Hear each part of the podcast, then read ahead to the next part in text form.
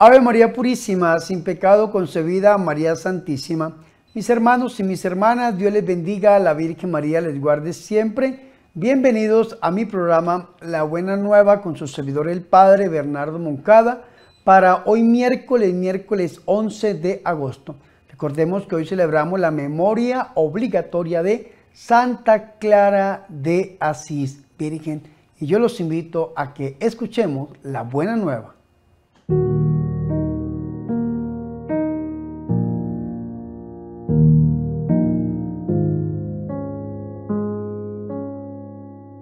Mis hermanos y mis hermanas, qué alegría es para nosotros escuchar la palabra de Dios, el Santo Evangelio, la buena nueva, para este miércoles 11 de agosto, día en que celebramos la memoria obligatoria de Santa Clara de Asís Virgen. Antes de entrar a la perícopa que nos regala a nosotros la iglesia para este miércoles, vamos a ver un poco la reseña que esta revista litúrgica tiene acerca de esta grande santa y dice lo siguiente. Apenas a los 18 años, suplicó al hermano Francisco de Asís que le permitiera compartir su vida. Así pues, se encerró en una casa en ruinas cerca de la iglesia de San Damián, junto a la entrada de Asís. Su hermana Inés y otras jovencitas se le unieron para vivir en una absoluta pobreza. Ellas fueron las primeras franciscanas. Murió el 11 de agosto del año de 1253, a los 61 años, y fue canonizada en el año de 1255 por el Papa Alejandro IV, que por intercesión de esta grande mujer, de esta santa, los deseos de nuestros corazones se hagan una realidad. Ahora, mis hermanos, en este miércoles 11 de agosto hemos escuchado una parte del Evangelio de San Mateo, tomada del capítulo 18, versículo 15 al 20, lo que conocemos nosotros como el discurso eclesiástico o comunitario o sobre la vida en comunidad. Recordemos, mis hermanos, que dentro del Evangelio de San Mateo encontramos cinco grandes discursos. Primero, primer discurso, el Sermón de la Montaña, capítulos 5, 6 y 7 del Evangelio de San Mateo. Segundo discurso, el apostólico, capítulo 10 del Evangelio de San Mateo. Tercer discurso, el capítulo 13 del Evangelio de San Mateo, el discurso parabólico. Cuarto discurso, el eclesiológico, capítulo 18, que es el que estamos escuchando escuchando nosotros hoy. Y quinto y último discurso, capítulo 24 y 25, el escatológico que encontramos nosotros acá hacia el final del Evangelio de San Mateo. Hoy hemos escuchado el cuarto, una parte del cuarto discurso, el discurso eclesiástico. Y este discurso inicia con la pregunta de quién es el mayor, después el Señor habla del escándalo, después de la oveja perdida, y por último, lo escuchamos nosotros, la corrección fraterna, después la oración en común, el perdón de las ofensas y la parábola del siervo sin entrañas, sin misericordia. Hoy hemos escuchado como la mitad de este discurso que nos habla a nosotros sobre la corrección fraterna, pero vea qué interesante que antes de la corrección fraterna encontramos la parábola de la oveja perdida. Y en la, en la, parábola de la oveja perdida nos dice a nosotros que por más pecadora que sea la oveja, Dios no quiere que ni una sola se pierda. Ya lo va a decir por allá, eh, primera de Timoteo capítulo 2, eh, versículo 4. Dios no quiere que ninguno se pierda, sino que lleguen al pleno conocimiento de la verdad. Y eso es algo que nosotros tenemos que entender muy bien, que nadie se pierda, que Dios no quiere que nadie se pierda, porque Dios envió a su Hijo al mundo para que todo el que en el quien crea en él no se pierda, sino que tenga vida eterna, ninguno se pierda. Por esa razón es que nosotros tenemos que entender esto, porque la corrección fraterna no nos quiere decir que nosotros tenemos que condenar a nuestro hermano y expulsarlo de la comunidad, pisotearlo y hacerle la guerra, hacerle la vida imposible. Cuanto más imposible entonces le hago la vida a mi hermano, entonces yo ya soy más santo. Eso se ve muy hoy en día en la iglesia católica. Yo tengo un amigo mío sacerdote que tiene unos discípulos, unos seminaristas, se le retiraron los seminaristas y otras que eran hermanas y se fueron en contra de este padre y lo acabaron, lo hundieron con calumnias, con una cantidad de chismes, cuentos, y la iglesia les puso cuidado. Y pobre hombre, uno lo ve y uno dice, yo conozco a este hombre, yo sé quién es este hombre, y lo que está haciendo la iglesia con este hombre, perdónenme que yo les diga, es una injusticia. ¿Por qué? Porque no, las cosas no son así. Sin embargo, uno ve y entonces en lugar de cumplir con el consejo evangélico, con lo que dice el Señor, entonces se fueron a hacerle la vida imposible. Y hay algunas personas que conmigo lo hacen. Gente que me dice, ay padre, es que usted es tan perseguido. Claro que sí, pero es que las persecuciones hacen parte del Evangelio. Cuando uno es perseguido, el Evangelio se está cumpliendo en la vida de uno. Pero eso es importante que nosotros lo tengamos en cuenta. Dios no nos manda a aplastar al hermano, o sea, la vida en contra de nuestro hermano, de ninguna manera. Dice la palabra del Señor, si tu hermano llega a pecar, porque todos somos pecadores, vete y repréndelo a solas tú con él. Vea qué bonito es. Pero ¿para qué? ¿Para tratar de condenar al hermano? No, para salvarlo. Porque es que esa es la idea. Dios no quiere que ni uno solo se pierda, ni uno solo. Entonces llámalo para qué? Para salvarlo. Dice la Biblia, si te escucha, habrás ganado a tu hermano. Y si no te escucha, Toma todavía contigo, vea qué interesante, uno o dos para que todo asunto quede estancado por la palabra de dos o tres testigos. Esto es una cita del Antiguo Testamento, Deuteronomio capítulo 19, versículo 15. Entonces toda situación, ya que se saliera del foro personal, entonces tenía que ir a, los testigos, dos o tres testigos, pero es tan triste cuando buscan testigos falsos, cuando le quieren pagar literalmente a las personas para que hablen mal de una persona, para acabarlo, aplastarlo, eh, hundirlo, porque es que eso es lo que quiere, eso es triste. El Señor no dice eso, dice, llámelo para salvar a su hermano. Por eso dice, si les desoye a ellos, díselo a la comunidad. Vea que la tercera estación, el tercer estamento, la tercera posibilidad.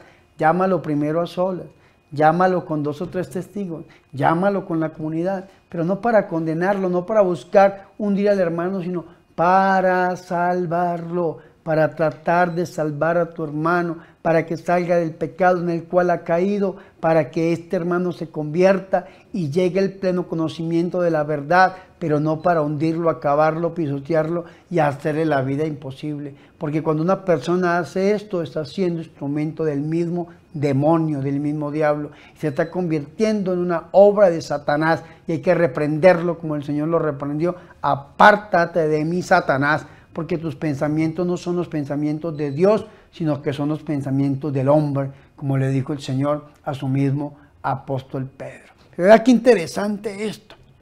Dice, y si hasta la comunidad de Soñe sea para ti como el gentil y el publicano. Esa es la última estancia. Ya alejarse del hermano y dejar que haga con su vida lo que él quiera, porque no se dejó ayudar solo, no se dejó ayudar con los testigos, no se dejó ayudar con la comunidad.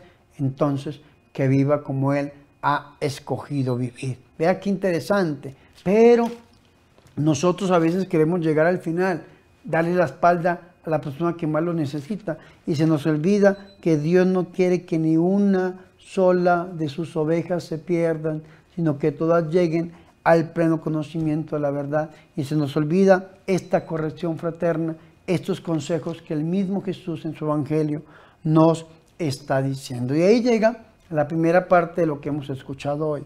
Vamos a la segunda parte. Recordemos que hace unos días habíamos leído el capítulo 16, versículo 19 del Evangelio de San Mateo, donde el Señor le dice a Pedro, a ti te daré las llaves del del reino de los cielos, y lo que ates en singular en la tierra quedará atado en los cielos, y lo que desates en singular, en singular, no en plural, en singular, desates en la tierra, quedará desatado en el cielo. Esta es la cita bíblica para hablar de que el Papa es infalible cuando habla en cátedra, porque tiene la autoridad de Jesús de atar y de desatar. Lo que ate en la tierra queda atado en el cielo, lo que desate en, el cielo queda desatado en la tierra. Ahora, es esta misma autoridad que el Señor le está dando a su apóstol Pedro en singular, lo va el Señor a, a dar a la comunidad en plural, y eso es interesante que lo tengamos en cuenta. Dice el Evangelio de San Mateo capítulo 18, versículo 18. Yo les aseguro, todo lo que aten, aten en plural, en la tierra quedará atado en el cielo. Y todo lo que desaten en la tierra quedará desatado en el cielo. En plural, vea qué interesante esto. Esto mismo lo va a decir el Señor a sus apóstoles en el Evangelio de San Juan, en el capítulo 20, versículo 22, cuando el Señor Jesucristo le da a los apóstoles el poder de perdonar los pecados. Va a decir el Señor, a quienes perdonen los pecados, los desaten, les perdonen los pecados, les quedarán perdonados.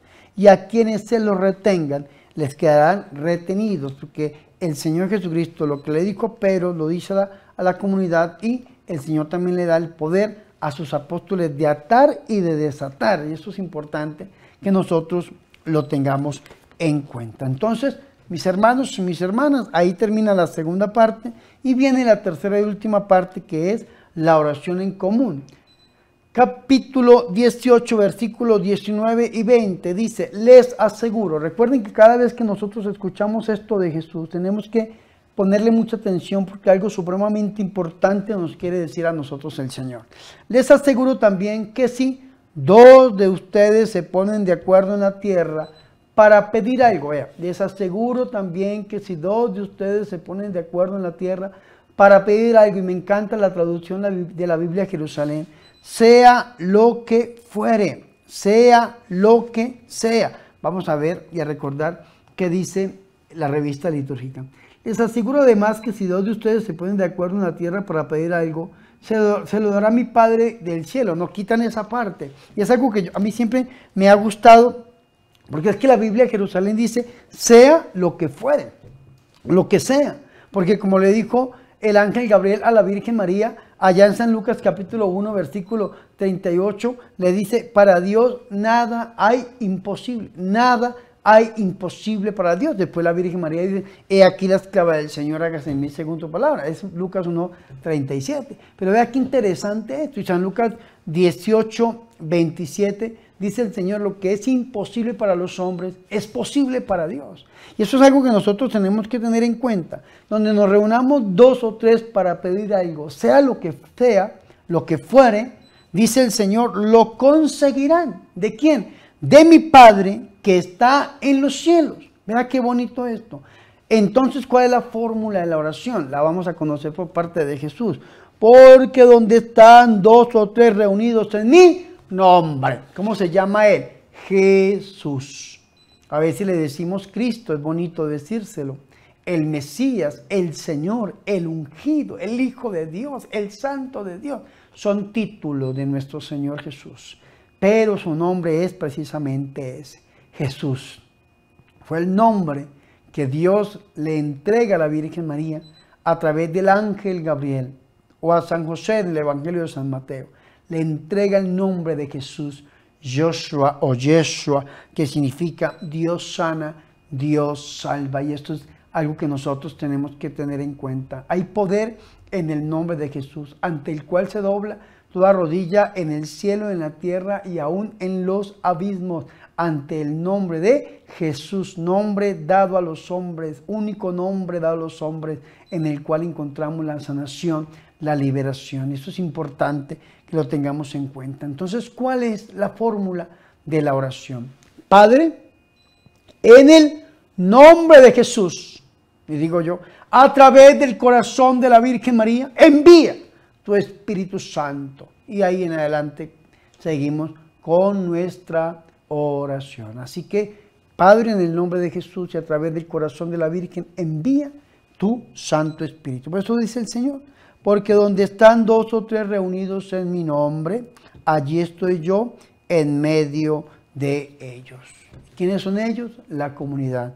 ¿Y quién es la comunidad? Es la iglesia. Dice la Jerusalén, la asamblea de los hermanos de la que el delincuente puede ser separado. La comunidad recibe aquí, como en el versículo siguiente, el poder confiado a Pedro y es la comunidad la que invoca a Dios y en la cual nada hay imposible. Así que mis hermanos y mis hermanas, pidámosle al Señor que esta palabra de Dios se cumpla en nuestra vida, se cumpla en nuestro corazón y que a través del corazón inmaculado de la Santísima y de la Purísima Virgen María, el Señor cumpla los deseos más íntimos de nuestros corazones y que ninguna sola se pierda, ninguna, que nosotros tengamos sed de almas y prediquemos el Evangelio para poder llevar la sanación, la liberación a todo aquel que lo necesita.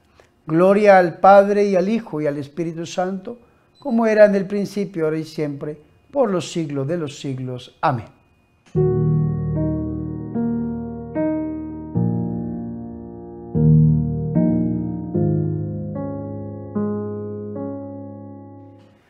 Ahora mis hermanos y mis hermanas, yo los invito a que hagamos oración.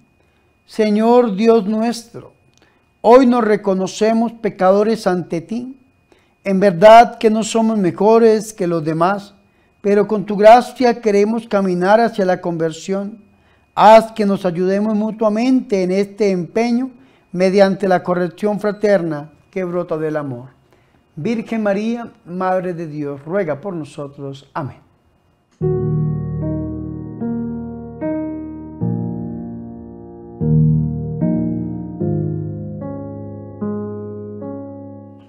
Mis hermanos y mis hermanas, hemos llegado al final de este programa La Buena Nueva con su servidor el Padre Bernardo Moncada. Para hoy miércoles 11 de agosto, recordemos que celebramos la memoria obligatoria de Santa Clara de Asís Virgen. Y recordemos que la corrección fraterna tiene que estar filtrada por el amor y pedirle al Señor que salve a nuestros hermanos, porque para Dios nada hay imposible.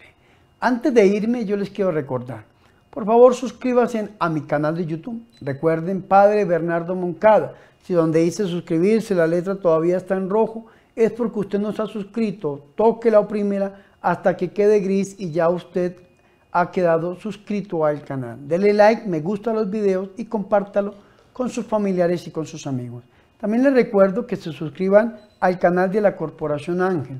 Con esta corporación estamos creando una granja autosostenible que va a servir como un centro de rehabilitación para drogaditos y alcohólicos y como un refugio fiel. Yo los invito, mis hermanos, a que si ustedes quieren apoyar esta obra, oren por ella y se suscriban al canal de la Corporación Ángel. También les recuerdo que el domingo 15 de agosto tendremos el cuarto congreso virtual para los miembros activos del canal de YouTube del Padre Bernardo Moncada. Si usted quiere participar de este evento, por favor, únase al canal como miembro activo bajo cualquiera de las tres opciones, siembra, cosecha misionero, y yo lo espero el domingo 15 de agosto desde las 9 de la mañana hasta las 5 de la tarde para celebrar con ustedes el dogma de la Asunción de la Virgen María al cielo y los seis años de ordenación diaconal de su servidor el Padre Bernardo Moncada. Recuerde, por favor, únase como miembro activo del canal y participe de este cuarto Congreso Virtual. También les estamos pidiendo que nos extiendan una ofrenda voluntaria. Estamos sacando el trapito rojo, mis hermanos, necesitamos que ustedes nos den una ayuda, nos echen la mano en este momento histórico de nuestra vida y nuestro ministerio. Necesitamos seguir adelante, necesitamos terminar esta granja, necesitamos, mis hermanos y mis hermanas, seguir evangelizando a través de los medios masivos de comunicación social. Y en estos días estamos haciendo un llamado. Si usted algún día ha dicho, quiero hacer una obra, me gustaría construir tal vez algo para un pobre, en este lugar usted lo puede hacer. Necesitamos construir las zonas comunes, las cabañas. Necesitamos hacer todo para poder recibir a los drogadictos, a los alcohólicos y personas que quieren ayunar, que quieren orar y que se quieren separar de la ciudad para ir a un lugar donde encontrarán paz y el amor de Dios. Ayúdenos para que este proyecto se haga una realidad. Si usted lo quiere hacer, comuníquese directamente conmigo. O si usted algún día dijo, me gustaría hacerle una gruta a la Virgen o a algún santo, ahí tenemos ya algunos lugares donde vamos a construir el Via Crucis, donde vamos a hacer la gruta a San Antonio de Padua, a San Felipe Neri y a las diferentes advocaciones de nuestra Madre, la Santísima y la Purísima Virgen María. Así que este es el lugar donde usted puede hacer cumplir ese sueño, llevar ese sueño a una realidad y ponerlo al servicio de los más necesitados. No siendo más, mis hermanos, le pedimos al Señor que bendiga nuestras vidas. El Señor esté con ustedes y la bendición de Dios Todopoderoso, Padre, Hijo y Espíritu Santo, descienda sobre ustedes y permanezca para siempre. Amén. Por favor, recen por mí. Recuerden que yo soy el Padre Bernardo Moncada, su amigo, su sacerdote, que yo soy su servidor.